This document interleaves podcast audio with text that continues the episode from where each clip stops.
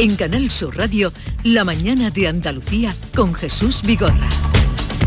9 de la mañana, el día por delante, con José Manuel de la Linde. Primer acto oficial del presidente en funciones de la Junta, Juan Moreno, tras las elecciones. El Parlamento de Andalucía acoge en poco menos de media hora la conmemoración del nacimiento de Blas Infante. José Manuel. Será a partir de las nueve y media un acto que se celebra en un periodo de transición entre dos legislaturas y antes de que se constituya, como tú bien decías, la Cámara el próximo día 14. Este año, y a diferencia de lo habitual, no contará con las intervenciones de representantes de los grupos parlamentarios. El homenaje a Blas Infante va a ser en el patio del recibimiento y ante el busto que lo representa intervendrán la presidenta del Parlamento en funciones, Marta Bosquet, el presidente de la Junta, Juanma Moreno, y el vicepresidente de la Fundación Blas Infante, Javier del Mas. Y tras este acto eh, será el Consejo de Gobierno de la Junta de Andalucía. Un Consejo de Gobierno que va a analizar el repunte de la pandemia de COVID en las residencias de mayores y las recomendaciones para el próximo curso escolar. Además, se toma conocimiento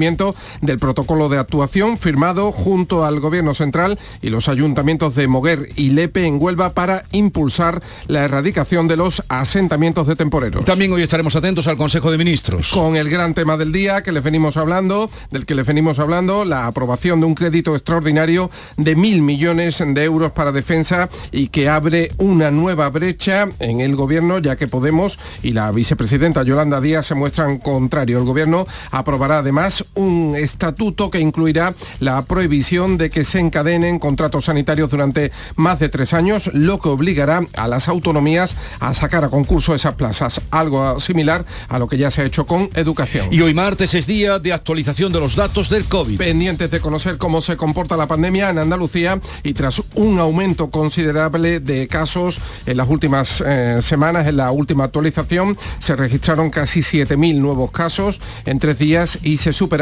los 600 hospitalizados. Y la luz baja hoy más de un 9%. Momento para poner lavadoras hasta los 231 euros megavatio hora, será cerca de 76 euros más baratas, eh, más barata que los 307 euros a los que se habría pagado el megavatio hora en la península ibérica de no contar con el límite al precio del gas destinado a la generación eléctrica. Gracias José Manuel de la Linde, 9, 3 minutos de la mañana y en el estudio de Canal Sur Radio. Está con nosotros el director de Canal Sur Radio, Juan Miguel Vega, que supongo viene a darnos las notas de, del verano. Buenos días, Juan Miguel, director.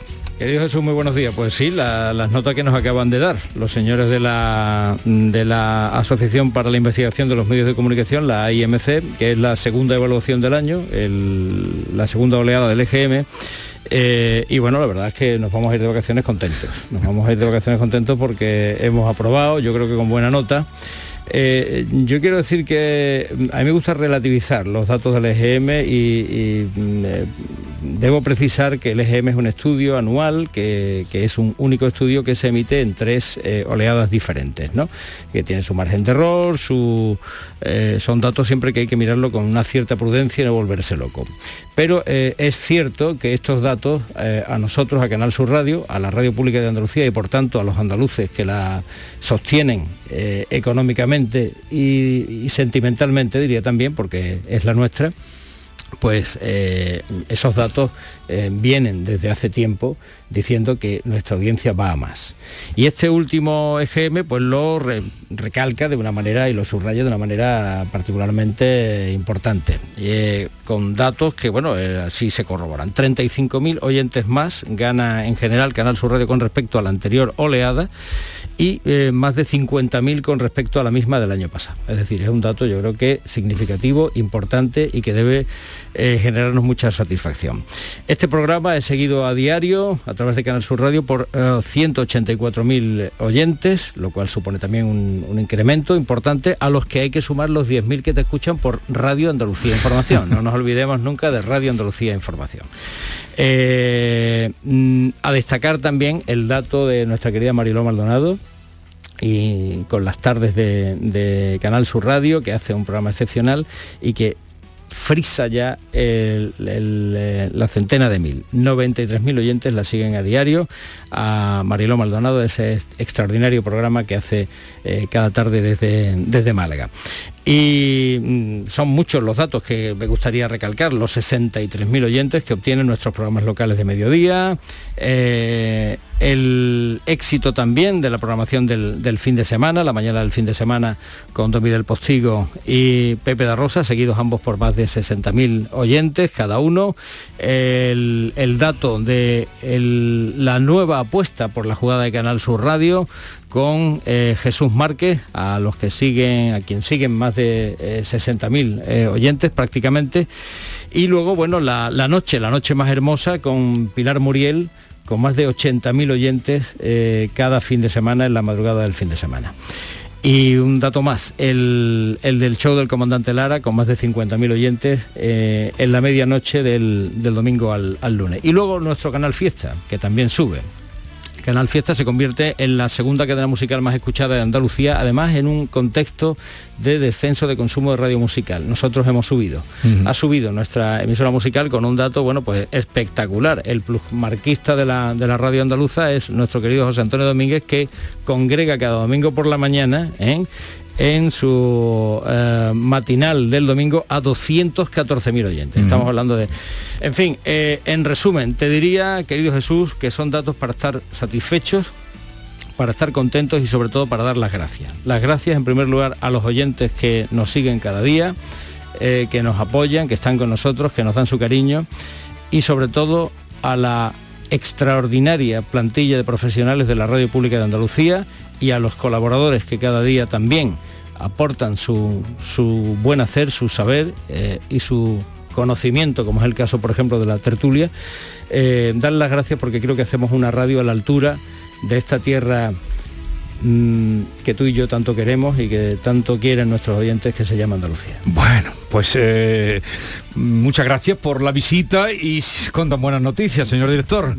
Juan Miguel Riga, que comparto con, Paloma eh, de visita. Enhorabuena, casi, ¿eh? casi, casi. Muchas gracias, Paloma. Paloma Cervilla, Kiko.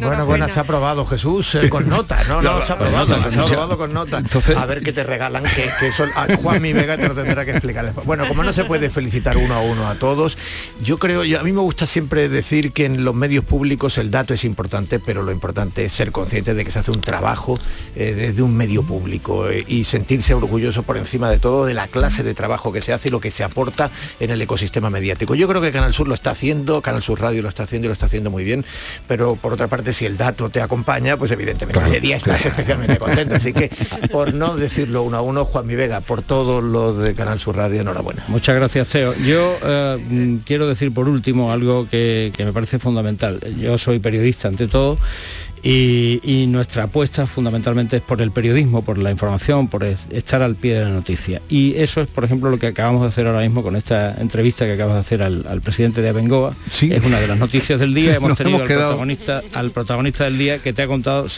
probablemente la noticia del día. De modo que eh, creo que eso es lo que le tenemos que dar a los andaluces como radio pública que somos, contarle qué es lo que está pasando con los protagonistas de lo que está ocurriendo. Por tanto, no creo que haya otro, otro misterio ni otra fórmula mm, mágica a la que acudir para conseguir buenos resultados. En fin, en cualquier caso, que muchísimas gracias a todos, enhorabuena y a seguir trabajando, que es de lo que se trata. Pues aquí seguimos. Muchas gracias desde Madrid un poco también por, por, contar con los periodistas andaluces que estamos aquí y que podemos dar una visión de lo que está pasando aquí en Madrid en clave andaluza, ¿no? Eh, enhorabuena por estos datos. Muchísimas gracias y enhorabuena también a ti, Paloma. Un beso. Bueno, estamos muy contentos y además queremos que se nos note. Aparte que, que, hagamos el trabajo. Gracias, director, y gracias a todos los compañeros de Canal Sur Radio, la gran familia de la radio. Seguimos ahora con Paloma, con Kiko y con Teo.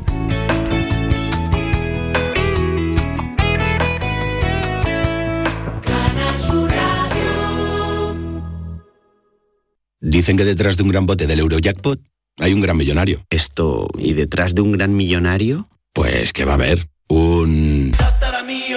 Ahora Eurojackpot, el mega sorteo europeo de la 11, es más millonario que nunca. Este martes, por solo 2 euros, bote de 72 millones. Eurojackpot de la 11, millonario por los siglos de los siglos. A todos los que jugáis a la 11, bien jugado. Juega responsablemente y solo si eres mayor de edad. Está en nuestras manos proteger aquello que estaba con nuestros pies. La tierra, los árboles, la flora, la fauna, la vida. Cuidar del entorno natural de Andalucía es tarea de todos, porque tu responsabilidad ayuda a evitar incendios, porque nuestro compromiso es velar por tu seguridad. Contra los incendios, este verano protege Andalucía. Junta de Andalucía. Canal Sur Radio. Ana, ¿qué te has hecho? Porque te veo genial. Pues ya eres la tercera persona que me lo dice hoy. En Clínicas Doctora Martán me han hecho un análisis personalizado de mi rostro y me he realizado algunos tratamientos estéticos. Con ella siempre obtienes un resultado natural. Además, la doctora Martán es especialista en relleno de labios. Los resultados son espectaculares. Ponte en las mejores manos y saca tu mejor versión. Clínica Doctora Martán, en Alcalá de Guadaira, calle Mairena 16. ¿Buscas una fibra óptica que te dé más? Telecable Andalucía es tu operador local de confianza. Telecable. Fibra de 300 megasimétricos por solo 14,90 euros al mes y línea ilimitada de 24 gigas por 10,90. Contrata en Telecable Andalucía. Somos punto de venta oficial de Xiaomi. Telecable Andalucía. Conecta con lo que realmente importa. No te quedes con las ganas. Aprovecha nuestro 20 aniversario. Un verano sin gafas es más verano. Consulta refractiva gratuita, solo hasta el 31 de julio. Tecnolasersevilla.es Te cambiamos el calor por color y el asfalto por el agua tropical. Rodéate de peces y corales en una experiencia 360 grados bajo el mar. Tropicales Acuario de Sevilla. En The Implant queremos que tengas la sonrisa más bonita. Por eso, en colaboración con la marca de ortodoncia invisible más importante a nivel mundial, hemos organizado los Días de la Sonrisa. Solo tres días con plazas limitadas, donde podrás conseguir tu tratamiento de alineadores invisibles con 900 euros de descuento. Además, un estudio de ortodoncia con simulación de resultados gratuito para ti. Pide tu cita en theimplant.com. Recuerda, solo tres días, plazas limitadas. El verano sabe a aperitivos con amigos, niños disfrutando de polos y golosinas, momentos de relax con un paquete de pipas en la playa. Todo esto es la gran familia Reyes. Nuestros polos, patatas, snacks, golosinas, frutos secos y nuestras pipas, las de siempre, las pipas Reyes. Comparte el verano con tu gente, con nosotros, con frutos secos Reyes, mucho más que pipas. Verano. ¿Qué tendrá el verano? Alegría.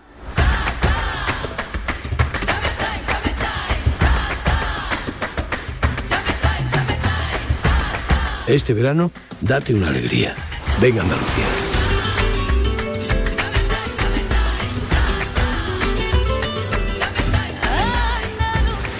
Campaña financiada con fondos FEDER, Junta de Andalucía. Bueno, vamos a seguir en la charla, conversación de actualidad eh, con Teo, Paloma y Kiko. Y tenemos aquí el Consejo de Ministros, otro tema candente del día. Consejo de Ministros que en las horas previas ya hacía más que probable un choque, otro más, entre los ministros socialistas en el gobierno de Pedro Sánchez con los de Podemos. Por eso ese crédito de mil millones, eh, casi mil millones de euros que se van a aprobar para ampliación del gasto de defensa. Y eso va a ser hoy. Y ¿qué va a ver? Eh, Paloma, tú que estás más cerca, por proximidad a la Moncloa. ¿Cómo ves? ¿Qué va a pasar hoy? ¿Saldrá eh, consenso o no habrá consenso? Bueno, consenso exteriormente y públicamente no va a haber, porque ya hemos visto que ayer mm, Margarita Robles más o menos que le dijo a Podemos que si no quería estar en el gobierno que se fuera, ¿no? Si Podemos tuviera algo de dignidad, ya se había ido el, pasado viernes cuando mandaron a callar a Irene Montero en la rueda de prensa del Consejo de Ministros. Yo que he asistido varias veces a esas ruedas de prensa, hmm. creo que nunca había visto esa manera de callar la boca a, a una ministra. Luego cuando hemos visto el viaje a Nueva York hemos entendido, hemos entendido que da igual que me calle en la boca, yo luego cojo y, me voy. Eh, públicamente habrá una discrepancia, pero el crédito se va a aprobar porque Podemos y el Partido Socialista están condenados, tienen una supervivencia y están condenados a entenderse. No va a pasar absolutamente nada, simplemente habrá una puesta en escena pública, como ayer hizo Illone Belarra con la intervención que tuvo ante Podemos, que más o menos desafió al gobierno, pero olvídense, se aprobará, no pasará absolutamente nada, habrá un poco de puestas en escena pública, pero al final sí que se va a, aprobar, porque si no el otro camino es una ruptura total de, la coalición que no va a suceder.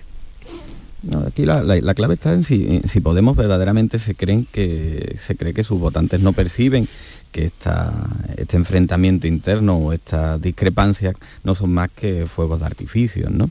Porque mm, parece que las decisiones en el Consejo de Ministros se toman de tapadillo, o unos se ausentan, o no son solo unas decisiones de una parte. Las decisiones del Consejo de Ministros son decisiones del Gobierno son y, aquí. Las comparten por completo todos los que están allí sentados. Y la única manera de no compartirlo es salirte, pero salirte eh, no metafóricamente ni mm. de palabras, sino salirte literalmente de, ese Consejo de Ministros. ¿Cuándo se va a producir ese, ese momento? Pues yo creo que se terminará produciendo inevitablemente lo más cerca posible de una disolución de las Cortes, lo que suponga agotar la legislatura y que hoy, hoy saldrá esa decisión, habrá algún cruce de declaraciones, saldrá Pablo Echenique a poner un poco más el tono hiperbólico, eh, intentarán redimirse con su electorado, hacer alguna apelación ideológica, lo de hoy saldrá, y donde sí pienso que habrá un momento eh, clave y que puede ser determinante es en los presupuestos. Cuando en los presupuestos se traslade toda esta inversión y alguna otra posición,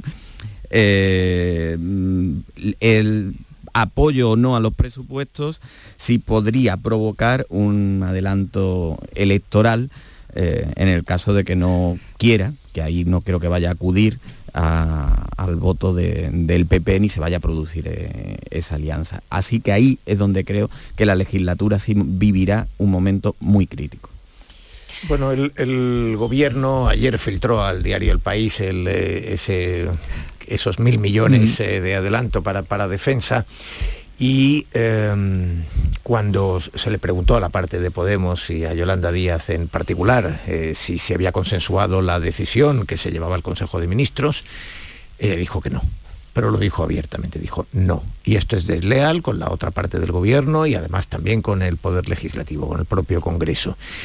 Em, y, esto es así, es decir, eh, cuando tú tienes un gobierno de coalición tampoco puedes actuar eh, sin al menos haber hecho una llamada previa. Mm. Entonces, esto de, la parte socialista, no, no, ahora utilizo al periódico, mm. eh, al país como vía de, comunicación porque me, interesa colocar este mensaje. Bueno, luego Margarita Robles le replicó con, con sarcasmo y le dijo, a ver si en Ferrol se atreve Yolanda Díaz a, decir que, mm. que no se construyan barcos. Un golpe bajo, no, pero es que además eh, luego Yolanda Díaz le respondió de nuevo también con otra carga de profundidad y dijo, es que es mentira, no se van a construir barcos en Navantia, no, es para eso, ¿no? Es decir, fue un espectáculo, en definitiva, este, este esto es un Uno más, claro, una entrega más. Nos, hemos familiarizado, los gobiernos de coalición no tienen por qué tener, digamos, ese, la, fluidez eh, de, lo que ha ocurrido en Andalucía, que ha sido una cosa muy excepcional. algún día se valorará lo que ha pasado en Andalucía. ¿eh? Bueno, sí, se valorará. Nosotros lo hemos hecho se valorará y, la parte, y, también la parte más débil estudiará la desaparición de ciudadanos como eh, si, que, no, se puede hacer bien. Ese nivel, claro, como si, si al final, se, como decía Juan Marín, si tú miras por una cerradura no podrías distinguir a los del PP y a los de Ciudadanos, terminas efectivamente por aglutinar todo el voto en torno a, una marca, la marca más fuerte, ¿no? Eh, y seguramente eso alerta a las partes débiles de los gobiernos de coalición que son siempre los que suelen eh, los que suelen salir peor parados.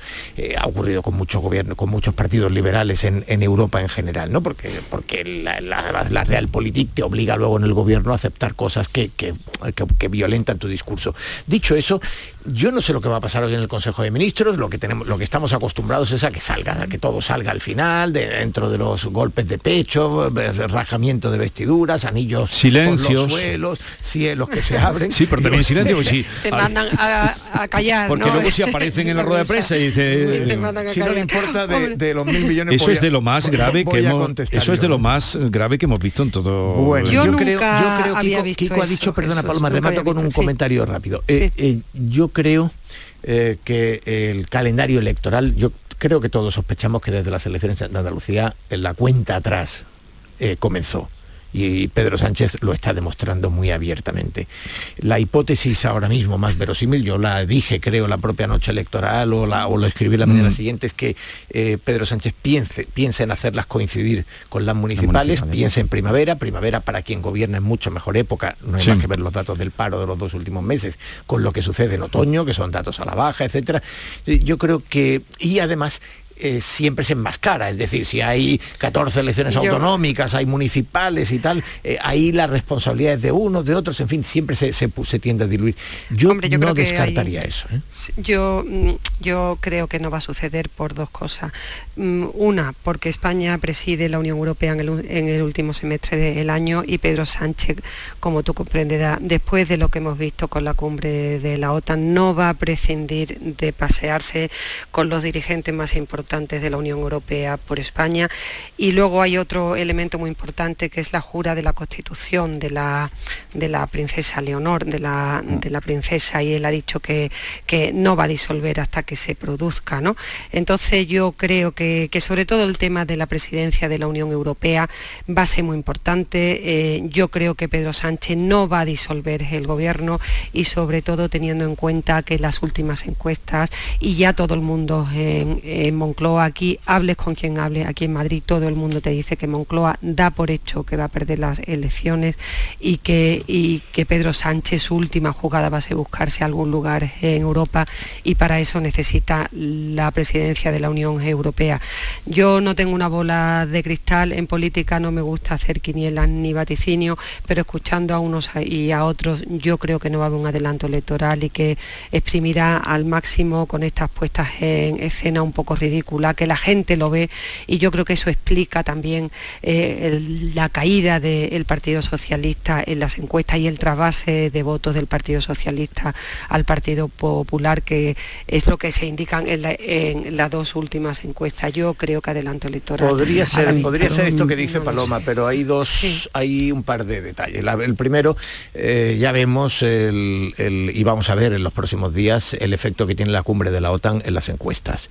Una cosa son eh, que esas imágenes te llenen de satisfacción y de orgullo. No va a tener nada, eh, pues, pues, pues, por eso mismo, por eso mismo, el semestre europeo tampoco va a cambiar nada. Tampoco, sí, pero él se lo cree. No, bueno, no, pero él está fuera de no, no descarto que esa sea una hipótesis, además es una hipótesis consistente, pero pero no tiene por qué ocurrir. Es decir, Pedro Sánchez, que además es un animal político con un muy fuerte instinto, lo ha demostrado en estos últimos años, Pedro Sánchez va a hacer lo que le permita ganar las elecciones o pelear por ganar las elecciones. Lo tiene difícil, pero eso es lo que va a hacer. y, si y, si para hacer eso tiene que llegar a otoño, llegará a otoño. Si para hacerlo tiene que hacerlas coincidir con las municipales, lo hará en las municipales. Y ojo que Carmen Morodó publica hoy en La Razón que también hay los, varones y los alcaldes están diciendo, no, no, no vengas a las municipales. No, me toque las municipales. Pero, yo Kiko quiere meter cuchara. Yo creo, que, yo creo que lo, de, lo de Paloma no es simplemente, no, no creo que sea una hipótesis, sino creo que es la convicción que tiene Pedro Sánchez. Claro, él vive fuera de la realidad. Claro, sí creo que, la estrategia de Pedro Sánchez pasa por agotar la, legislatura y vivir y celebrar eh, todos esos momentos que tiene marcado para a la espera de que algún día obre un milagro, a todos nos vaya muy bien, la inflación se desinfle y todos tengamos una vida estupenda, ¿no? Pero mm, el problema que tiene Pedro Sánchez son varios. Uno, evidentemente sus alcaldes y el PSOE, eh, ahora ya eh, eh, hay que rascar muy poco para que los alcaldes más, mejores posicionados del PSOE, del PSOE andaluz y, dirigentes en España te, cuestionen el proyecto del PSOE y no quieran, incluso consideren el error, la exposición y la sobreexposición que ha tenido Pedro Sánchez en la campaña andaluza, por ejemplo. ¿no?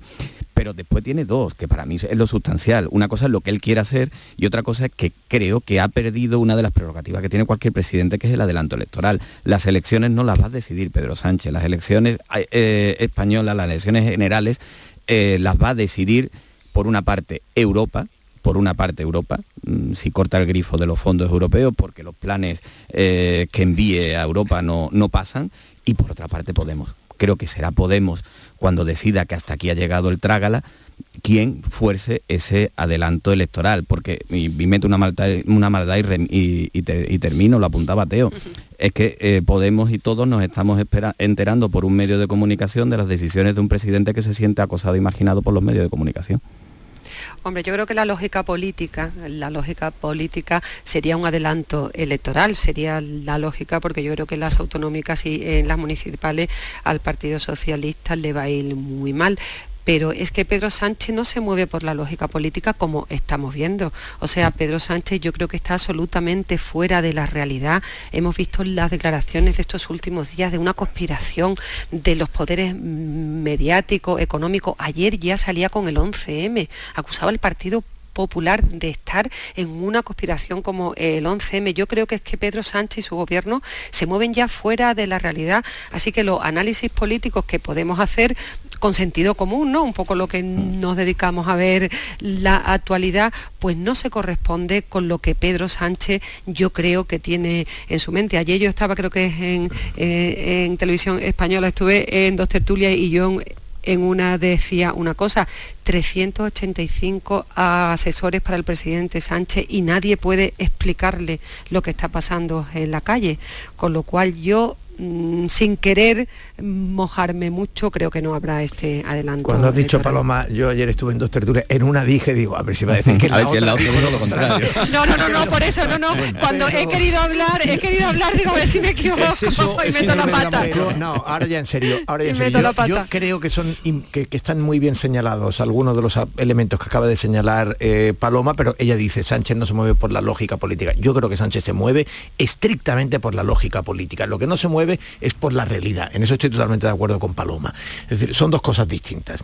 Sánchez se mueve con un instinto político profundo eh, y además afilado. Y Pedro Sánchez eh, tiene la vista puesta en las próximas elecciones y sabe que está en una posición mala pero efectivamente estoy de acuerdo con Paloma, es decir, yo creo que, que a veces eh, la realidad cuesta percibirla en, determinados sitios. Y, y, a mí, desde luego, me da la impresión de que comprar estabilidad hasta los presupuestos, a cambio de darle a Bildu eh, la, prolongación de los crímenes del franquismo hasta los gobiernos de Felipe González.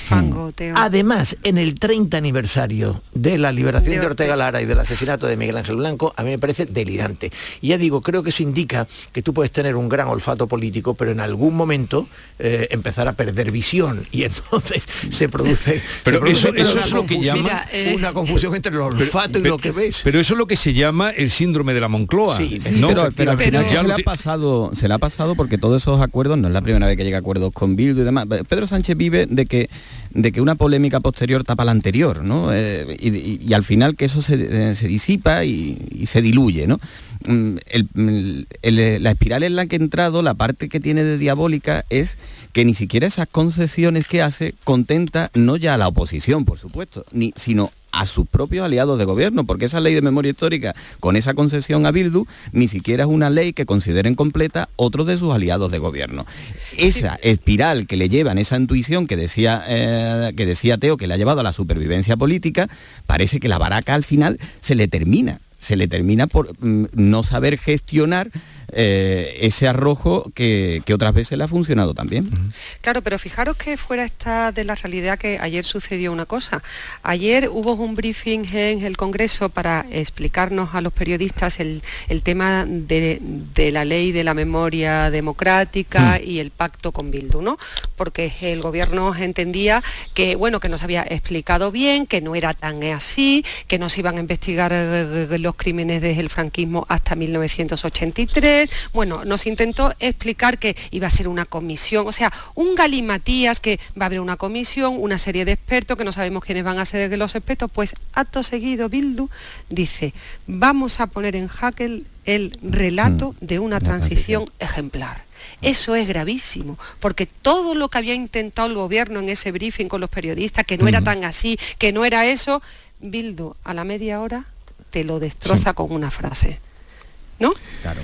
Sí, es, eh, estar fuera de la realidad. Eh, porque probablemente el presidente lo que, lo que querría, o el PSOE lo que querría era hacer una concesión sin ponerla después, después en práctica, que de esa hemos visto muchas, como hace concesiones a socios que nos parecen descabelladas, pero después no se llevan a la práctica. Sí, pero fíjate, Kiko, que, aquí, fíjate, Kiko, que aquí es justamente Yo, tengo que liberar, ¿eh? Con mucho sentimiento de mi corazón. Kiko, justamente Os vais vosotros, me voy yo. Aquí esta vez, esta vez a, Pedro... No, es que se creen que, le ponen, les dan unos datos excepcionales en dime, el EGM y ya quieren... los, compromisos. Y ya no quieren echar, y ya no quieren echar. Los compromisos Venga, no lo estáis viendo, pero está en actitud de dejarme solo. está en el ruedo y no quiere, que los, no quiere que los maletillas estemos allí.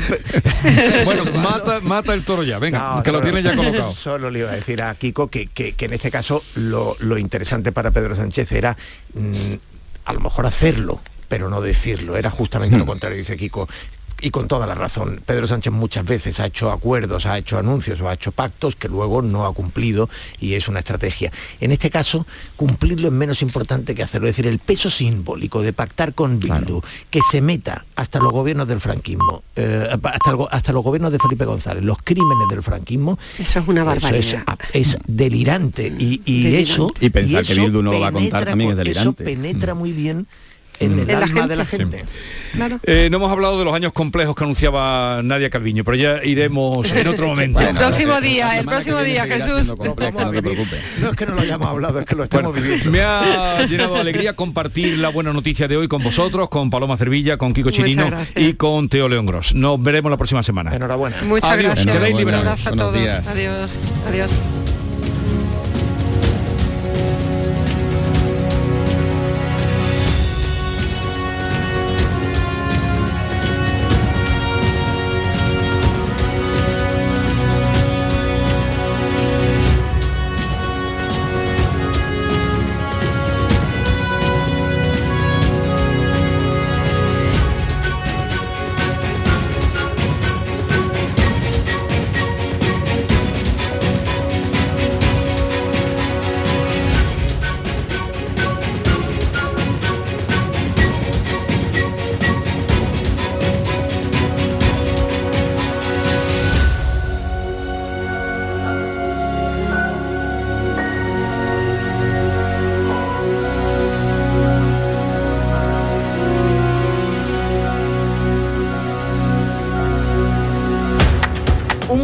Fuerte es capaz de mover el mundo.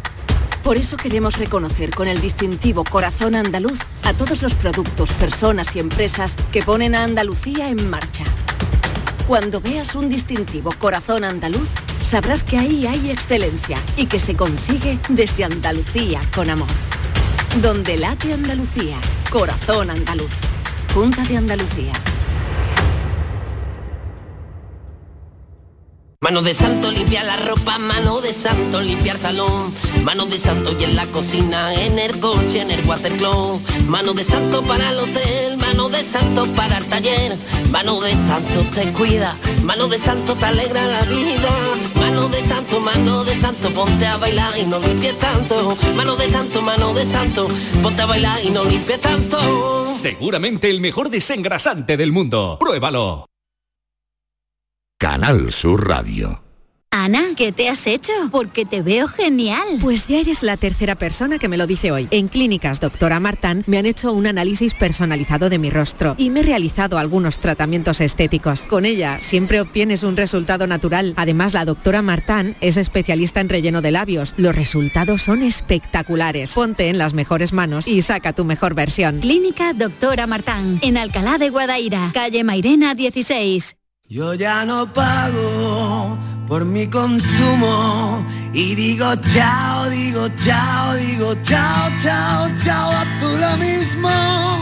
Vente conmigo, nuestro petróleo es el sol. Leques fotovoltaicas Dimarsa y despreocúpate de la factura de la luz. Dimarsa.es Hola Antonio, ¿dónde vas? Vengo de Dental Implantology. Tenía la boca fatal y la mascarilla me estaba evitando pasar vergüenza, así que estoy aprovechando estos días para hacerme el tratamiento. Y lo mejor, me han sedado y no me he enterado de nada. Dental Implantology. Comienza ahora tu tratamiento con un 20% de descuento hasta el 15 de julio y con condiciones especiales de financiación. ¿Quieres conocer el mejor plan para las noches de verano en Sevilla? Ven a las novilladas de promoción de la Plaza de Toros de Sevilla. La empresa Bajés, con la colaboración de la Real Maestranza de Caballería de Sevilla, organiza cuatro novilladas nocturnas sin picadores todos los jueves de julio a las 9 de la noche. Precios populares. Venta de localidades en lamaestranza.es y el mismo día de cada espectáculo en las taquillas oficiales de 10 a 14 y de 18 a 21 horas. Patrocinado por Caja Rural del Sur.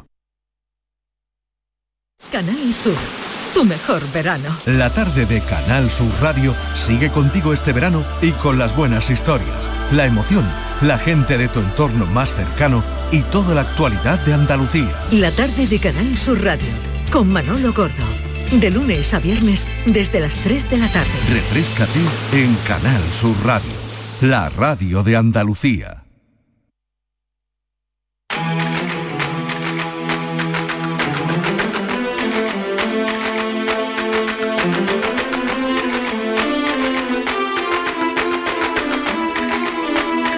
La mañana de Andalucía. Enseguida vamos a hablar del informe que eh, publicó hace unos días Save the Children y que da cuenta de cómo la pobreza infantil en Andalucía ha aumentado considerablemente. Pero antes nos vamos a asomar al Parlamento de Andalucía en vísperas de la constitución del nuevo Parlamento, surgido de las elecciones del pasado 19 de junio, porque hoy allí va a tener lugar el acto conmemorativo del nacimiento de Blas Infante. En el Parlamento se encuentra Patricia Zarandieta. Buenos días, Patricia. ¿Qué tal? Saludos, muy buenos días. Y está a punto de comenzar este acto en este patio del recibimiento de la Cámara Andaluza, en este tradicional acto institucional en homenaje a Blas Infante, padre de la patria andaluza, en este 137 aniversario de su nacimiento en la localidad malagueña de Casares. En estos momentos están saludándose. Tenemos con nosotros al vicepresidente de la Fundación Blas Infante, a Javier del Mas, que está saludando un segundito. Le pido por favor, porque estamos en directo en el programa La Mañana Andalucía de Jesús Vigorra. Javier del Mas, buenos días. Buenos días. ¿Qué significa para usted hoy un acto como este? Bueno, pues estar en, antes que nada un saludo a Jesús Vigorra, al que él sabe perfectamente que le tengo un gran aprecio. Igualmente, es mutuo. Igualmente. una vez dicho esto, tengo que decir que evidentemente para mí es un orgullo eh, tanto como un descendiente directo de Blas Infantes, soy por orden de edad su tercer nieto, de los ocho que tuvo, y al mismo tiempo también como vicepresidente de la Fundación Blas Infante. Pero claro, mm, cualquier acto mm, donde yo tenga que comparecer, eh, insisto, como descendiente directo de Blas Infantes, para mí ante todo es una gran responsabilidad. A mí la figura de mi abuelo se me viene muy encima tanto por su obra para mí gigantesca y posiblemente desconocida para grandes sectores del pueblo andaluz, y la verdad que tengo una gran satisfacción de que, bueno, parece que en los últimos años mm, la proyección de su obra, todo lo que hizo, no olvidemos nunca que todo fue, todo fue lucubrado en el primer tercio del, del siglo pasado, con lo cual quiero decir con esto que Andalucía entonces no tenía nada que ver afortunadamente con la Andalucía que tenemos, que tenemos hoy. Una última pregunta porque están ya todo el mundo a punto de sentarse para que dé comienzo este acto. Le preguntaba antes, ¿cree usted que está más vivo que nunca ese sentimiento de patria andaluza? Mm, si no le, yo no sabría decirle si está más vivo que nunca, lo que sí sé es que está muy vivo. Lo que sí sé es que está muy vivo y la verdad que lo veo muy, eh, lo veo muy, muy renovado, muy actualizado. Hay mucho que hacer, hay mucho que conocer y hay mucho evidentemente de la obra de Infante que hay que, seguir profundizando, seguir profundizando en ella. Pues Javier Delma, mm. muchísimas gracias por atendernos en directo. A Canal Sur siempre. ¿eh? Pues va a comenzar ya, Javier, me voy a ir quitando, me voy a ir retirando porque va a comenzar ya este acto institucional que, como decía, bueno, pues conmemora ese 137 aniversario del nacimiento de Blas Infante. Además, en esta ocasión, este acto de conmemoración coincide con este periodo de transición entre la undécima y la duodécima legislatura de la autonomía andaluza que va a arrancar ese próximo 14 de junio, el 14 de julio, quiero decir, en el pleno de constitución del Parlamento que surgió de las elecciones del 19 de junio. Tomará la palabra en este acto el primero Javier del Mas, el vicepresidente de la Fundación Blas Infante, después lo hará la presidenta del Parlamento andaluz, Marta Bosquet, y terminará este acto el presidente de la Junta de Andalucía en funciones, Juanma Moreno. Después será la tradicional ofrenda de flores al monumento a Blas Infante aquí en la Cámara Andaluza y finalizará este acto con el himno de Andalucía. Bueno, pues iremos contando eh, de ese acto que homenajea a Blas Infante en el Parlamento, en el recuerdo, eh, en conmemoración del día de su nacimiento, en el patio del Parlamento que antecede la sala, eh, la sala del hemiciclo y, también donde tiene lugar, donde tendrá lugar el próximo día 14 de julio la constitución mm, con los nuevos parlamentarios surgidos de las elecciones. luego volveremos al Parlamento y ahora vamos a eh, otro asunto que eh, es hablar y sobre todo saber de ese informe que nos ha sacudido a todos el informe de Save the Children sobre la pobreza infantil en Andalucía. Dice ese informe que se dispara. Vamos a hablar con Javier Cabrera, que es portavoz de Save the Children en Andalucía. Javier, buenos días. Hola, muy buenos días, Jesús. Bienvenido, encantado de saludarte.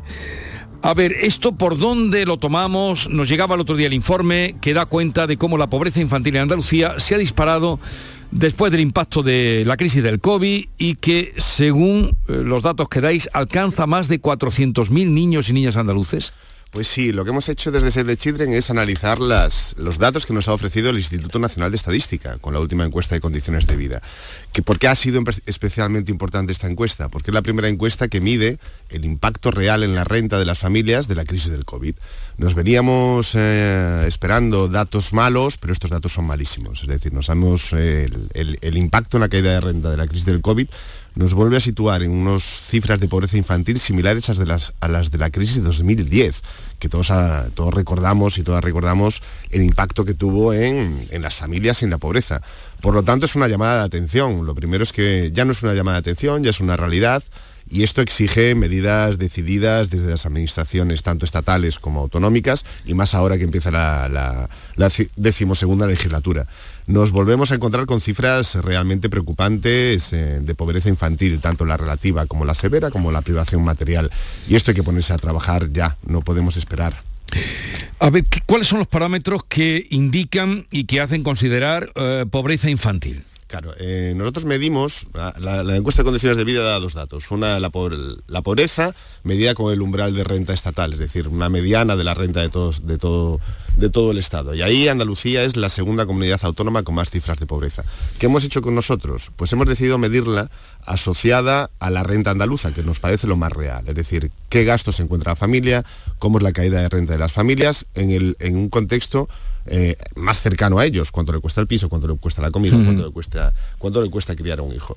Y la pobreza relativa es toda la infancia que tiene menos del 60% de la mediana de renta. Y la pobreza severa es toda la infancia que dispone de menos del 40% de la, de, la mediana de renta. Es decir, niños y niñas que se encuentran sus familias con muchísimas, muchísimas, muchísimas dificultades, y eso nos lo dicen las familias de nuestros programas, para decidir si compran carne o pescado, o si compran libros, si compran zapatos, o si compran o si le compran unas gafas. Y estas son decisiones constantes que las familias tienen que tomar, o si pueden pagar eh, el piso, o si pueden mantener la temperatura adecuada de su hogar. Y esto impacta directamente en el desarrollo de los niños y niñas, es decir, niños y niñas que no tienen eh, un contexto en el que poder desarrollarse de manera plena, en el que ver sus derechos reconocidos y que obviamente esto va a generar niños pobres que serán adultos y adultas pobres, que tendrán niños y niñas pobres, y así seguiremos eternamente en Andalucía con unas cifras de pobreza infantil que lo que hace es, ser un lastre para el desarrollo social y que afecta al presente de los niños y al futuro de los adultos y de nuestra sociedad.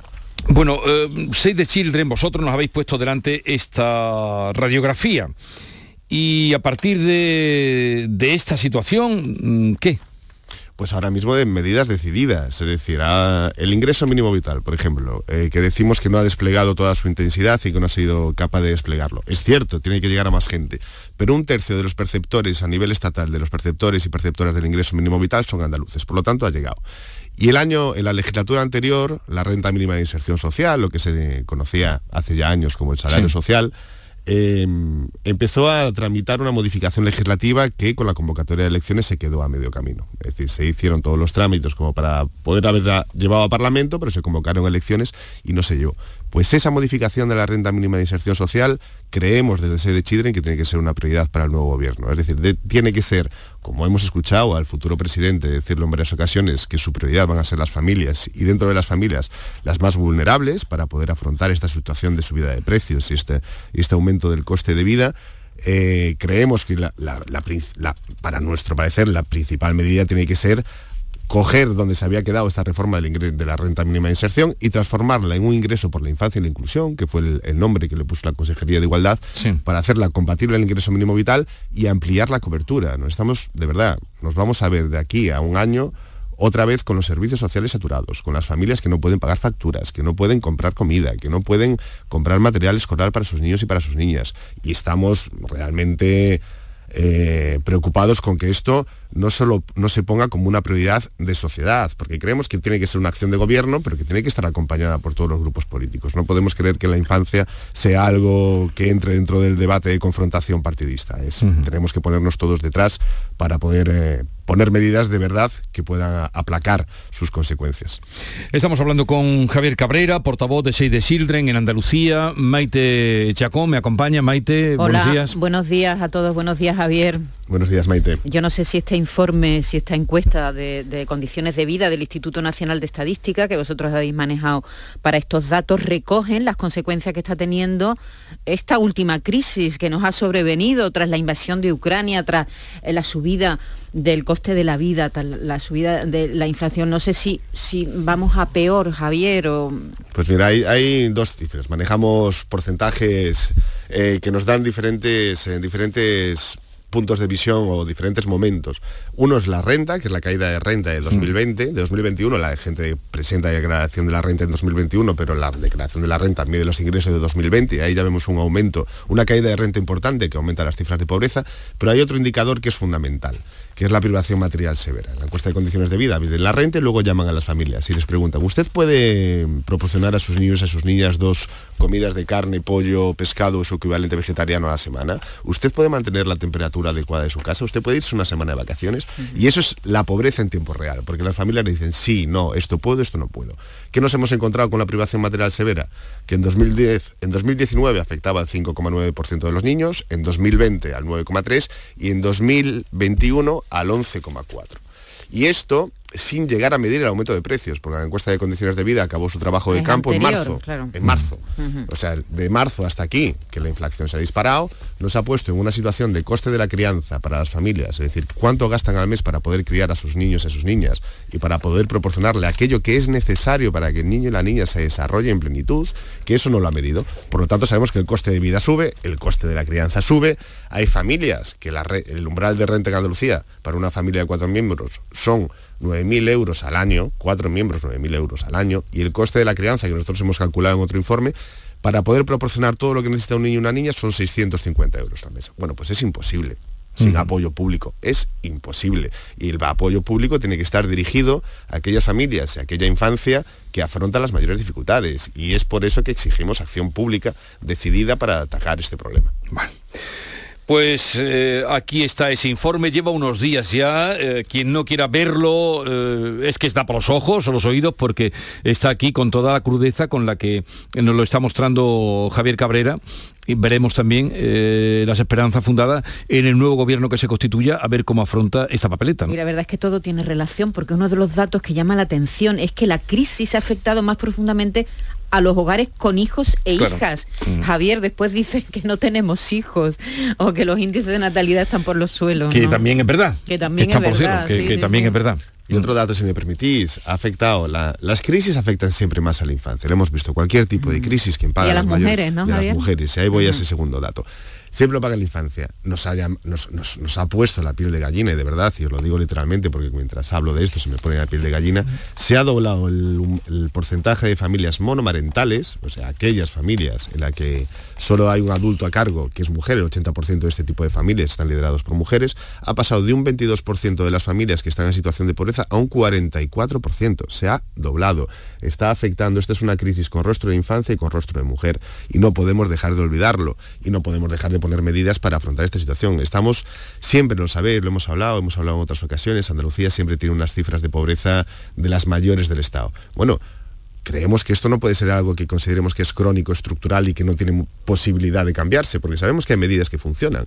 Por lo tanto, lo que pedimos es decisión, decisión y realmente poner a los niños y a las niñas y a las familias más vulnerables en el centro de las políticas de desarrollo de esta comunidad autónoma. pues quédense con ese dato de la encuesta de condiciones de vida que pueden ver en internet, en internet si la buscan. La pobreza infantil en Andalucía se dispara tras el impacto de la crisis de la COVID y alcanza más de 400.000 niños y niñas. Javier Cabrera gracias por estar con nosotros. Suerte para lo que esté por venir. Muchas gracias. Desde Save the Children. Un saludo. Hasta luego.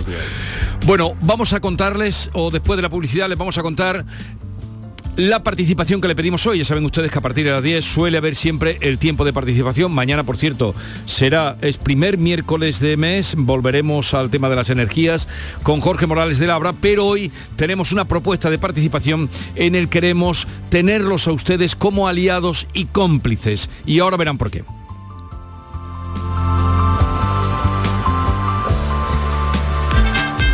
La mañana de Andalucía con Jesús Vigorra.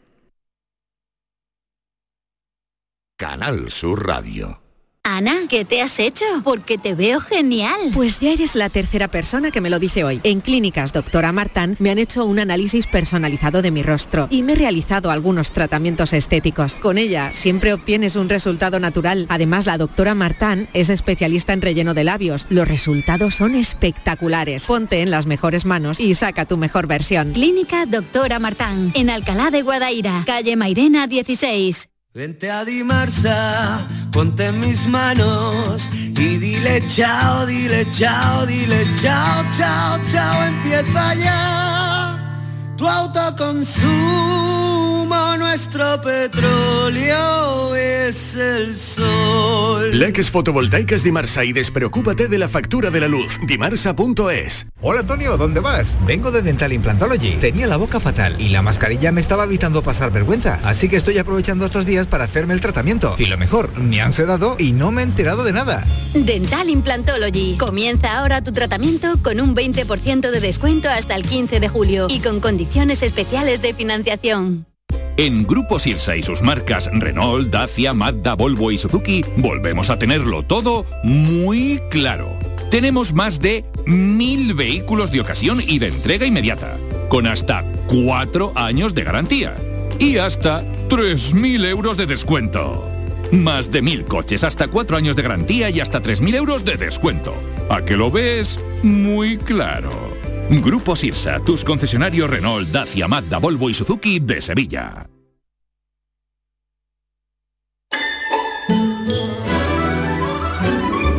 Esta es La mañana de Andalucía con Jesús Vigorra, Canal Sur Radio. Y a partir de las 10 es el tiempo de la participación. Ustedes saben, lo venimos contando esta mañana, que se va a aprobar hoy en el Consejo de Ministros eh, una, mm, eh, una ley que va a permitir eh, la estabilidad en el empleo, en este caso del sector sanitario. Hay gente que puede llevar 15 años renovando contratos interinos. Los hay, 15, incluso 19. Salía, es la cifra más alta que yo he oído. Pero de ahí, de esa estabilización que se le quiere dar a los sanitarios, nos lleva al tema que les proponemos a ustedes. Exactamente, van a ser concretamente 67.300 profesionales sanitarios que no tienen plaza fija, eh, que se van a estabilizar tras el anuncio que hizo el presidente Sánchez este fin de semana. Eh, ¿Lo que supone esta medida que hoy aprueba el Gobierno? Pues que ningún profesional sanitario pueda estar más de tres años encadenando contratos temporales. Hay que recordar también que las comunidades autonómicas son las que tienen las transferencias en sanidad. ¿eh? Pero hoy queremos abrir el foco del empleo, Jesús, y queremos preguntarle a todos los empleados, ¿qué tipo de contrato tiene usted? ¿Tiene estabilidad laboral? Mm, así de fácil. ¿Qué tipo de contrato ¿Qué tiene? Tipo de contrato sea tiene o no sanitario. Si es sanitario, estupendo. si no, si pertenece a otro sector, Vamos a todas las profesiones. también nos viene muy bien, tanto en el sector público como en el privado. ¿Qué tipo de contrato tiene? Y si tiene estabilidad laboral. 670 940 200 ahí eh, nos gustaría que nos dejaran sus sus reflexiones y que nos hablara de su vida ¿Cuántos contratos? ¿Cuántos contratos? Si es, si es de ¿Por cuántos contratos ha pasado? Exactamente. Eh, si no tiene estabilidad laboral, pues... ¿Cuántos lleva este año? A lo mejor, pero en fin.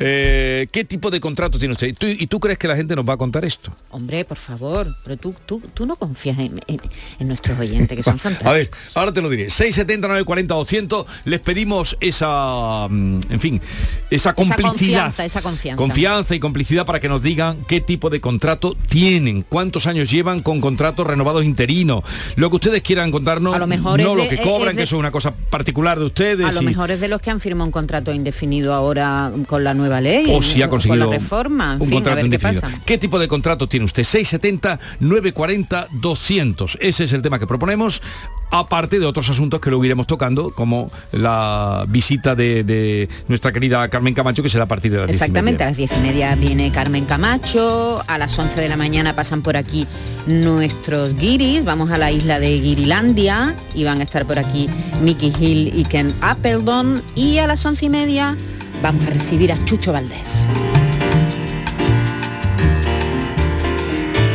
¿Sabes qué edad tiene Chucho? Pues no lo sé, pero su padre murió con noventa y tantos, Bebo Valdés. Sí. Él este año ha cumplido 80 años. 80 años. Es alucinante. Yo ayer cuando vi el dato... como si tú no cumplieras. No, no, pero es que me quedé muy sorprendida. Oh, Chucho tiene 80 años, no me lo puedo creer. Bueno, pues hace muy poco ha estado en el concierto de Alejandro Sanz este fin de semana, que ha dado en Fuengirola con gran éxito y se subió al escenario para, para tocar con él y con Paquito de Rivera. Hoy lo vamos a tener. Está en el Festival Starlight Catalana Occidente, Chucho Valdés y Amigos, así se llama ese concierto. Acaba de... Mañana es el concierto, hoy, no es hoy. Eh, sí, sí. Acaba de hoy es el concierto de Acaba de publicar un nuevo álbum que se llama La Creación, que es una suite de tres movimientos para un pequeño conjunto Voces y Big Band, así que hablaremos de, bueno, de su dilatadísima carrera de este gran Chucho Valdés, cubano, pero afincado, vive en Andalucía desde hace mucho tiempo. No es mal sitio. No, no es mal sitio. No, pero lleva tiempo y Bebo también venía y le encantaba Marbella, que es donde vive Chucho. Un poco de la música de Chucho Valdés.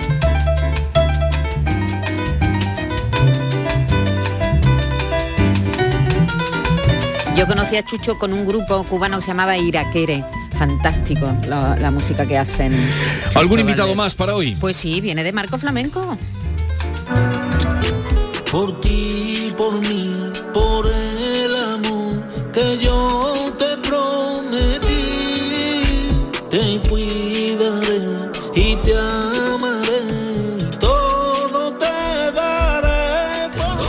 de Marco Flamenco es un referente en la fusión de flamenco con la música urbana y viene a presentarnos su tercer disco en una sola palabra. Vamos a conectar de nuevo con el Parlamento de Andalucía. En el patio principal se desarrolla el acto de reconocimiento a Blas Infante. Presidente en funciones que soy y En el uso de la palabra, el presidente en funciones, como acaban de oír, Juanma Moreno. Eh, a ti, a todo ese imponente, capacitado y leal equipo agradecerte el enorme esfuerzo, la enorme dedicación y la enorme eh, compromiso que habéis demostrado a lo largo... Se está dirigiendo a Marta Bosqués, que le ha precedido en el uso de la palabra. Marta Bosqués, la presidenta del Parlamento de Andalucía. Para los andaluces, fundamental para nuestra autonomía y fundamental también para el devenir de nuestra democracia, ¿no? Y por tanto, agradecerte de una manera sincera y honesta tu trabajo, esfuerzo y compromiso, que sin duda alguna quedarán aquí como ejemplo, junto con los miembros de la mesa y todo el equipo, ejemplo de lo que tiene que ser la democracia, de lo que tiene que ser la pluralidad, la diversidad y el debate público. Así que gracias, Presidenta, por tu trabajo. Saludar también al resto de, autoridades aquí presentes, numerosas en este tipo de, este eh, evento, este acto tan importante que realizamos todos los años. Empezando por el delegado del Gobierno de España en Andalucía, los miembros del Consejo del Gobierno de la Junta de Andalucía en funciones, que hoy nos acompaña, encabezado por el vicepresidente por supuesto al vicepresidente de la Fundación Blas Infante, a Javier. Javier, un placer siempre saludarte y por supuesto trasladar también un saludo cordial y cariñoso a, tu madre. Y saludar también a los miembros de la mesa del Parlamento, también a los miembros de la Diputación Permanente, a los expresidentes del Parlamento, en este caso a Juan Pablo Durán, que me ha parecido verlo por ahí, sí, está aquí con nosotros, a la presidenta del Consejo Consultivo de Andalucía, al defensor del pueblo, que también nos acompaña, a la presidenta de la Cámara de Cuentas de Andalucía, al presidente del Consejo Audiovisual, al presidente de la Diputación de Sevilla, a los senadores por la comunidad autónoma que también habéis tenido la amabilidad de acompañarnos, a la teniente alcalde del Ayuntamiento de Sevilla, a Sonia, a familiares, a autoridades, en definitiva, señoras y señores. Buenos días a todos y hoy nos reencontramos en, en, este Parlamento de Andalucía que, aunque no lo crea, Presidenta, ya empezamos a echar de menos después de la disolución del Parlamento y mira que, el Parlamento es intenso y a veces para muchos de los diputados y para los miembros del Gobierno supone sin duda un extra en esas responsabilidades que uno tiene dando explicaciones sin duda alguna como debe ser y como manda nuestro estatuto y nuestro reglamento al conjunto de los ciudadanos. Y hoy nos reencontramos en este Parlamento de Andalucía convocados por este aniversario que realizamos todos los años, el aniversario del nacimiento de Blas Infante, a quien debemos muchas cosas, ¿no? debemos la gran obra de avivar y dar cuerpo a un sentimiento que es claramente un sentimiento compartido, ¿no? un sentimiento compartido que tenemos más de 8 millones y medio de ciudadanos de Andalucía. Y es un sentimiento de orgullo andaluz, de reivindicación, de compromiso con nuestra tierra, de pertenencia y al mismo tiempo también de identidad con una tierra singular, una tierra especial, una tierra compleja y maravillosa como es nuestra tierra Andalucía. Un sentimiento tan fuerte como para unir a personas diferentes bajo símbolos que son comunes a todos nosotros y una misma convicción que es precisamente nuestra autonomía. Entendida entonces y hoy como un modelo solidario entre las distintas comunidades autónomas de España, lo decía Javier hace tan solo unos minutos de una manera probablemente mucho más eh, clara, nítida que yo, ¿no? Un proceso que es integrador, que es cosmopolita. Esto ocurre en el Parlamento de Andalucía, en el patio del Parlamento, acto de homenaje a Blas Infante, en el uso de la palabra el presidente en funciones Juanma Moreno, dentro de unos días en ese mismo Parlamento y allí además acudiremos el 14 de julio donde se constituye el nuevo surgido de las pasadas elecciones del 19 de junio. Llegamos así a las 10 de la mañana. La mañana de Andalucía, tiempo por delante para estar con ustedes y para vivirla a partir de las 10 con sus opiniones. La mañana de Andalucía con Jesús Vigorra.